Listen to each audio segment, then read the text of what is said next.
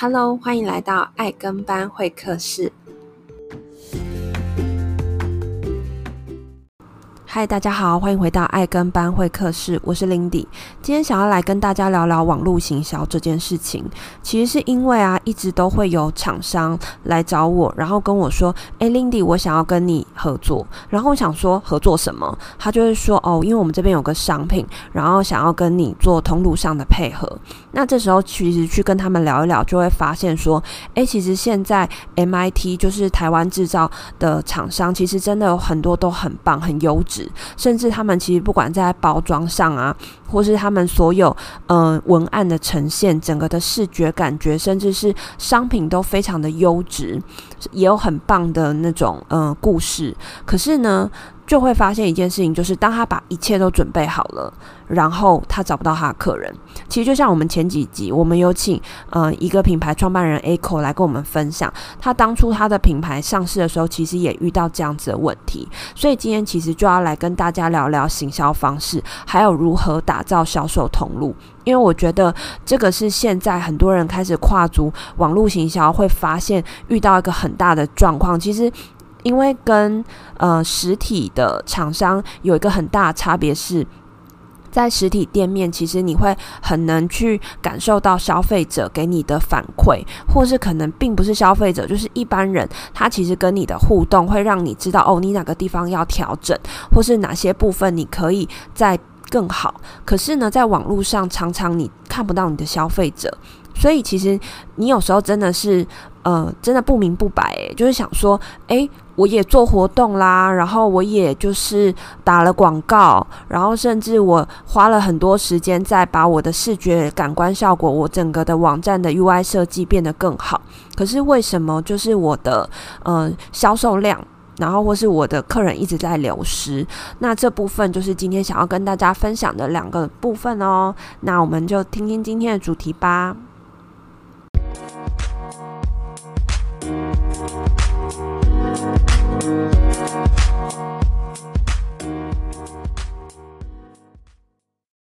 好，那我想要先来跟大家聊聊所谓的行销方式，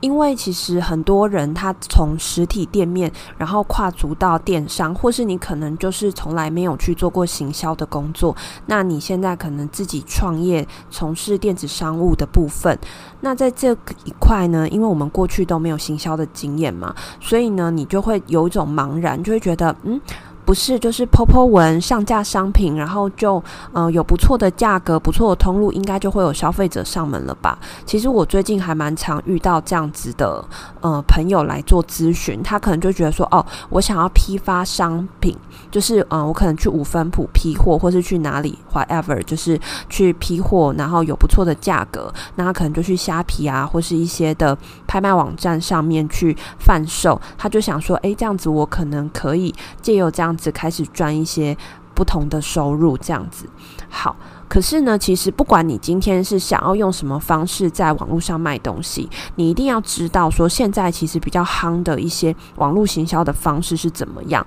那我今天呢，主要要跟大家分享是四种的行销方式。那大家如果有兴趣的话，其实也可以记起来，然后自己可以在上网 Google 或是说。大家可以上我的呃粉丝专业。对了，我们爱跟班会客室现在有粉丝专业哦，欢迎大家去按赞，然后按追踪。你只要在脸书上面打“爱跟班会客室”就会有了。那我们也会不定期在上面会有一些资讯给大家。好，那在今天要跟大家讲行销方式嘛，所以呢，提供大家四种。那第一个就叫体验行销。我不知道有多少人知道什么叫做体验行销，嗯、说白话文就是叫试用品行销。我相信很多人走在路上，呃，可能百货公司好了，你可能就会有一些柜姐，然后拿东西给你，就是让你体验看看。或是呢，有时候我们去一些店家，他们也会让你试吃啊，像 Costco 是不是就会很多试吃的东西？这些都叫体验行销。那这个行销的手法为什么这么的夯呢？其实是因为他们有发现哦，就是说。当顾客呢进行体验之后，嗯、他会愿意更愿意去掏钱，然后去买下这个商品。那尤其是说，像是一些可能比较没有品牌的商品的时候，他们透过体验的方式。然后让客人对于商品可能有了好奇心，然后进而会想要去了解之后去做购买的动作。那体验给他呃商品这个部分，其实就是一个整个的体验的一环。所以呢，千万不要做成赠品行销。嗯、大家要知道体验行销跟赠品行销的差异，就是说所谓的赠品就是反正谁来我都送，我的目标就是把我手边的这一整箱的赠品送出去，这个叫赠品行销。所以有一种就是撒大钱的概念，反正我可能口袋够深，我就可以去做这件事情。嗯、就像是我说的，像百货公司那些柜姐，他们可能就是很多都是属于正品行销，或者说我们今天可能去一些店面，然后可能有点像是买菜送葱的那种概念啦，就是他就会放一些体验包，然后直接丢到每一个人的。嗯，购物袋里面好，可是呢，我们今天站在网络行销的部分，尤其是如果你是个人电商，其实成本这件事情你就需要列入考量。所以呢，如果你是那种就是刚刚说撒大钱的方式去做的话，其实嗯，我会觉得那个效益没有这么高。那既然我们今天成本是有抓住的话，我会建议你好好的去了解什么叫做体验行销。那我这边简单的跟大家说明一下，就是说，呃，体验行销成功的关键就是你首先要让你的受众，你要先定位你的受众是谁。举例来说，如果你今天是卫生棉的厂商，像我最近有一个很喜欢的卫生棉的品牌，那它其实是一个台湾的厂商，那它其实平常也没有在做什么广告，它也没有实体店面，它就是专门就是做网络上的通路。那它很棒的一件事情是，它很成功找到它的受众。然后呢，他在正确的场合发放试用品，我觉得这都是一个很大的关键。因为当你找到你的受众，并且呢，他透过实验，就是那这很酷诶，就是他在一群就是呃目标的客户的面前，然后他就是把他的卫生棉打开，然后跟其他的卫生棉，然后就做吸水力跟干爽度的测试。你知道吗？他一做完的当下，所有人都掏钱出来买了。其实这也是一种试用品的概念。那当然，他当下其实也有发放。试用品，所以其实我会觉得是，当你在正确的人面前去展示你的商品的时候，第一个你就会引起他们的好奇心。另外，这时候你在给予他们试用品的时候，他们就会相对的会更珍惜，然后并且去使用这样子的试用品。那你的东西，你的嗯顾客的转换率才会比较高。那第二个行销方式就是所谓的故事行销，我相信大家应该都不陌生，因为我们其实就是一个从小热爱听故事的人。如果今天只是一个东西放在我们面前，我们可能没有多大的感受。可是如果他跟你说一个背后的故事，比如说我曾经遇过一个原木家具的厂商，然后呢，他就跟我说：“你知道你眼前的这一块木头，它大概成本是三十万，可是呢，他透过……”为这个木头讲了一个故事，它可能就可以卖到九十万。所以这中间的差别是什么？就是你有没有办法让你的商品，呃，让客户产生所谓的连接跟感动？那这也就是说，其实我们往往就是会忽略掉说，哦，我的商品再好。可是，如果我没有一个故事、一个起承转合去包装，然后去介绍的话，其实就会少了那么一点点的温度跟力道。尤其在网络上，其实就很需要故事行销这件事。你会发现，很多的厂商他们可能拍一支影片，他其实没有太多去直接曝光他的产品，可是他讲了一个感人的故事，然后后面出现他的产品的时候，你对这个产品的概念就会更加的印象深刻。所以呢，故事行销是非常的重要。重要。另外是圈粉行销，大家有发现吗？就是现在很多的。知名的品牌，或是包含像我们自己爱跟班会课室，现在自己也用一个粉丝页。大家知道为什么要用这些东西吗？其实有个很大原因，是因为现在其实社群媒体上越来越多的不同的资讯，你很难去做所谓的大众行销。也就是说呢，其实你你要光要找到你的消费族群这件事情，其实就需要花一番功夫。所以透过圈粉的概念，透过我今天呃已经找到我原本的受众群。我把这些受众群全部圈在一个可能是 Telegram 的群组啊，Line 的群组。甚至脸书，甚至 IG 这些呃社群媒体上面，那我今天之后，我要不管是维护客系客户之间的关系，然后或是说今天我可能要呃希望客户可以给一些反馈，甚至我就是回馈一些 VIP 的部分等等的，我在这里面做一些行销，其实我更有办法去达到所谓的转换率跟效益。所以现在其实你会发现说，各大品牌或是有在做网络行销的很多的朋友们，其实都会开始做所谓的圈粉行销。最后，其实就是现在最夯的叫做一对一行销。过去我不知道大家对一对一行销的概念是什么，我如果用一个词，大家会比较能理解，就叫做客制化。因为你会发现，说现在的人其实很不喜欢跟别人一样，甚至是呃，已经不是说商品客制化，还有连服务都要克制化。现在的人他其实喜欢是一些比较信任的人，这个我们后面会讲所谓的销售通路。那这边只是稍微让大家知道说，一对一行销的方式其实就是讲求说，诶，我今天所有的服务的过程，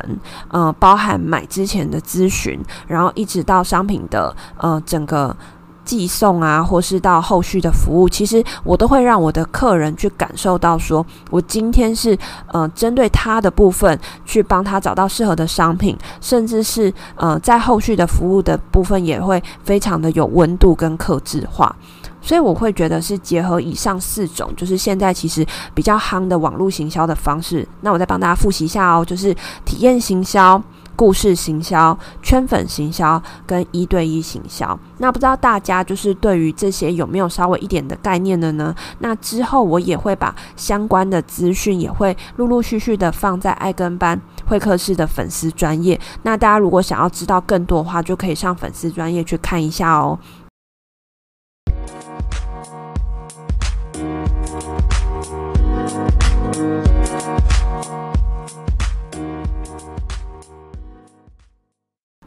好，那让我们来聊聊销售通路。其实这部分也是很多人会卡关的地方。也就是说呢，我今天已经有一个很棒的产品了，然后它的专利啊、成分啊，甚至是它有通过实证研究证实这个东西是非常棒的。然后它在行销的方式上面，其实也做了很多的调整。它做了体验行销，做了我们刚刚讲那些行销的方式了。可是他还是会发现，诶，怎么它的销售量还是没有起来？其实有时候我们就要来看看所谓的它的销售通路是不是真的有建立起来。那在销售通路这一块呢，我们今天想要来聊的就是说，他今天有没有透过一些比较正确的方式去把呃商品资讯，然后把好好的。呃，产品真的是端到他们想要的消费者的眼前或是手上，让他们理解这些商品，然后进而买单。我觉得这是一个很重要的关键。那我们今天谈的通路的部分呢，不是讲说我上架到什么平台啊，比如说一些购物平台，或是呃，像是一些虾皮、淘宝等等这样子的平台，不是的。我们现在讲的是他如何去运用一些人的因素，然后进而将产品真的有办法。传达到他们想要的受众手上，所以呢，我们先来聊聊以前早期的话，有所谓的名人效益，也就是说呢，可能厂商捧着大把的钞票，然后请一个艺人帮他们做代言，这是我们呃过去其实还蛮常看到一个状况嘛，就是新闻常常会说哦，某某厂商可能又花了多少钱，然后请一些知名的艺人去代言他们的产品。然后通常那个价格其实都还蛮高的，比如说什么几百万、几千万，其实都有曾经看过这样子的数数字。那为什么厂商要找名人代言呢？无外乎就是这些名人，他们其实在民众，就是我们这些社会大众的心中，他们是有一定的信任度的。然后他们呃的形象啊，或是说其实他们的影响力是蛮高的。那在这样子的状况下呢，我们可能就会因为说哦某某艺人他看到他代言了这个产品，然后我们进而会想要去买单这个产品。这个是早期的时候大众行销还蛮常会做的手法。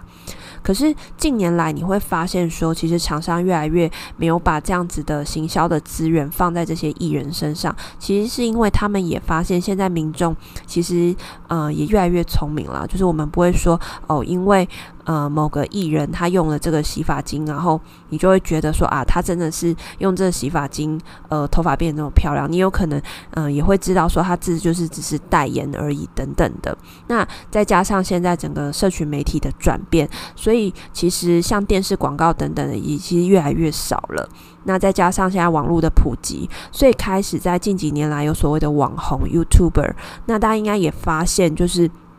大概在呃三四年前的时候，那时候网红非常非常的呃盛行嘛，很多人开始转行，然后原本可能只是兼职的，然后现在就呃因为拍了一些影片，然后受到非常大的鼓励、流量等等的，所以他们在这个部分，他们也开始有一些部分的收入，就是广告的收益。所以在这个地方呢，厂商也发现哦，原来这些网红他们是有一定的追随者的。那在这样子的状况下，厂商开始加入了他们的业配，也就是大家常常会看到的一些 YouTuber，他们可能就会有一些广告性的置入。那在这一部分，如果大家有敏锐度，应该也发现，在去年的时候，其实 YouTube 的。嗯，不管是接业配的状况啊，或是投放广告的部分，其实也慢慢的减少了。因为其实大家就会觉得说啊，这个人他又在业配了，就是跟刚刚的所谓的名人效应其实很像，就是大家已经看破了，就觉得哦，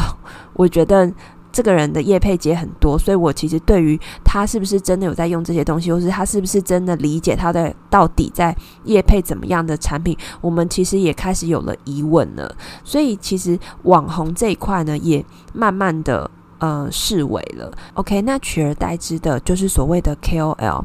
KOL 是什么呢？它就是所谓的关键意见领袖。那这部分先跟大家澄清一下，它跟网红最大的不同是什么？就是 KOL 它可能并不是一个，呃，它是知名度很高，没有，不一定。可是呢，他是一个非常具有强大影响力的人。也就是说，他的支持者可能少少的。可这些支持者对他基本上就是非常的忠诚度很高。那今天 KOL 他在他们的圈圈里面分享的任何言论，大家可能都会很买单。那在这部分，其实尤其是在一些特殊的领域啊，像是区块链好了，其实区块链里面就会有非常多的 KOL。那他们今天有一些交易所或是一些呃相关的区块链的活动的时候，其实他们就会透过 KOL 去影响到其他的受众，然后进而让这些受众愿意开始参加这些活动或是接受这些产品。好，所以其实 KOL 它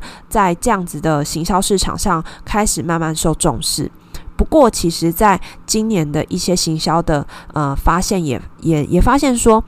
你粉丝如果越来越多的 KOL，他其实他的在经营这样子的行销上面来说，他的触及率可能就会没有那么高。另外呢，也会跟那些网红、那些 YouTube 遇到一样的问题，就是说，呃。民众就是这些粉丝，他在接受 KOL 这些资讯，就是行销资讯的部分上，可能就是触及率也没有到这么高。于是开始有出现所谓的叫做 KOC，我不知道大家有没有听过 KOC 这个概念，它叫做。呃，Key Opinion Customer，也就是所谓的关键意见的消费者。顾名思义，就是呢，他们就是一群很喜欢这个产品的东西，就是或是他很就是很喜欢消费的人。然后他同时他又可以影响到他周遭的亲朋好友去买东西。呃，大家能理解那种概念吗？就是说，可能假设像我很喜欢在网络上购物。然后呢，因为我买的任何一个东西，像我最近入手了那个电子书哦，我跟你讲，跟大家讲，真的超好用，它叫 Moon Ink。然后我自从入手这个电子书之后，我只要看到任何人，我就会拿出来跟他好好的分享我的战利品，然后让他知道这东西多好用。可是我有可能就是我，我也不是说哦，我就是要卖它或者什么，就单纯我只要遇到喜欢的东西，然后我买了之后，我就乐于跟别人分享，因为大家要知道，就是爱购物跟爱分享其实是一个人的天性了。另外你会发现哦，KOC 他分享的产品不。不一定是局限在某个类别，比如说像我现在很喜欢呃电子书阅读器，所以我就会到处跟人家讲。可是前阵子其实我很喜欢某个牌子的卫生棉，就我刚刚前面有讲到，就是说那那个真的你看完他的那个实验之后，你就会觉得天呐，应该所有的女生都要用这个卫生棉，真的不夸张。然后我那时候就真的就是送给我周遭很多的女生朋友，然后大家现在都用这个牌子的卫生棉。然后所以你就会发现说，其实。呃，这些 K KOC 的这些人，其实他们会离消费者的距离会更亲近，就是跟那些 KOL，因为 KOL 有点像是那种高不可攀、神等级的人物，对我们来说就是心里的一个很崇拜的一个偶像这样子。可是呢，KOC 这种就是关键意见的消费者，这些人他可能就存在我们的周遭，就像我一样，就是我就是超级热爱分享的人。那这样子其实产品就会更有说服力，就是我的朋友是真的相信我，就是有在用这个电子书阅读器啊，我真的有在用这个卫生棉，这是真实的嘛？你就是有看到我在用，而且甚至就是我也没有没有必要。没事去拿一个我没有在用的东西，然后去跟你分享嘛。所以呢，其实你周遭的人就更容易去买单，而且会很深度的去影响这些消费者的决策。好，所以其实这个就是我今天很想要跟大家分享，就是说，其实销售渠道是一个非常重要的部分。那很多人只去看的是，哦，有啊，我有在做我的销售的渠道、销售的通路的建制，比如说我有上架到哪些平台上面。可是说真的，那些都只是硬体上面。可是你的软体呢？软体就是所谓的人，你要怎么样有这些的 sales 的管道，然后真的把这样子的资讯传达给消费者？我觉得大家就要去思考事情是，那你有没有在使用这些的方式？像我们现在最流行的就是 KOC 这样子的角色。其实现在越来越多的厂商他们会倾向于用这样，这个不是团妈哦，就是因为团妈她还是基于某些产品去做团购的行为。我们现在讲的 KOC 的这样子的角色，它其实就是直接让消费者去影响消费者。例如像什么好好康达人啊、生活达人之类的，就是像我就是消费达人，就是太爱买东西，然后大家都会来问我。所以像这样子的状况下，其实厂商会越来越愿意跟这样子的呃 KOC 的人去做合作。所以我觉得这个其实也是现在大家可以考虑的一个方式，因为有时候我们其实不用去呃承担那些商品的呃不管是研发制造或是。呃，生产囤货这些的过程，我们其实有时候只需要去做到 KOC 这样子的角色，其实它也是电商的一个现在一个很新的一个。通路，也就是说一个赚钱的来源啦。因为你要知道的事情是，就是在所有的行销的产业链上面，其实是非常多个环节是需要各种的人去呃帮忙去做推动的。那我觉得大家可以自己去试试看自己的状况是，诶，你可能比较适合去做行销、研发、呃生产等等。你看你觉得你比较适合是哪一个环节？那我本人呢是比较很喜欢 KOC 这样子的角色，因为在这样角色过程中，因为我本来就在买东西，我本来就很喜欢上网购物。那我只是透过我这样子的过程中的分享，我分享给我周遭的亲朋好友，我也没有强迫推销，我也没有去说我一定就是要把这东西卖出去，我也没有这样压力。可是厂商偏偏就很喜欢我这样子的人。这过程中，其实对于我们的朋友来说也没有压力，对于我来说也没有压力，对于厂商来说更是非常有效的行销方式。所以，呃，这样子的行销概念就提供给大家分享哦。